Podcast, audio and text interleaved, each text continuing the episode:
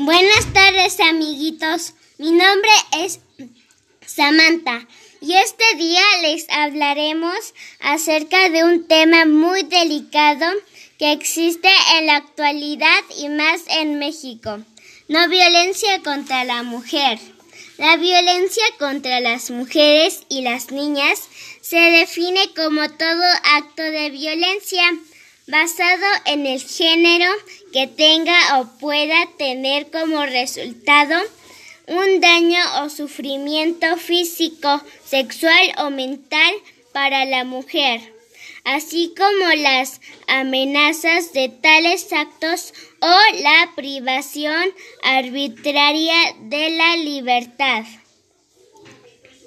El motivo por el que se produce la violencia contra las mujeres es el conjunto de valores que aún predominan en la sociedad actual. La violencia de género tiene su origen en la cultura, la educación, la religión, las leyes, el propio lenguaje que han mantenido a la mujer en una condición de supuesta inferioridad. Es triste saber que en 2017 México ocupó el segundo lugar en, en feminicidios en una relación de 24 naciones, tan solo debajo de Brasil.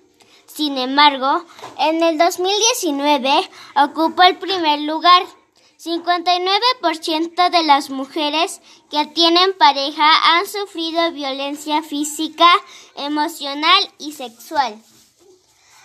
En todo el mundo, cada 25 de noviembre se conmemora el Día Internacional para la Erradicación de la Violencia contra las Mujeres, decretado oficialmente por la ONU en 1999.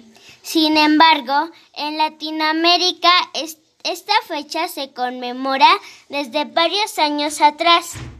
En 1981, en honor a tres hermanas dominicanas asesinadas el 25 de noviembre de 1960 por orden del dictador Rafael Leonidas Trujillo, del que eran opositoras. El 25 de cada mes, todo el año, ponte una prenda naranja y comprométete a poner fin a la violencia contra las mujeres y niñas. El día, el día naranja busca movilizar a la opinión pública y a los gobiernos para emprender eh, acciones concretas con el fin de promover y fomentar la cultura de la no violencia. La elección del naranja responde a que este es un color que representa el futuro brillante y optimista libre de violencia contra las mujeres y niñas.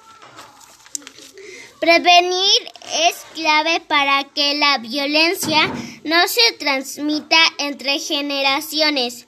La familia debe plantar desde la niñez la semilla de las relaciones equitativas y respetuosas. Queremos un mundo libre de violencia contra las mujeres y las niñas.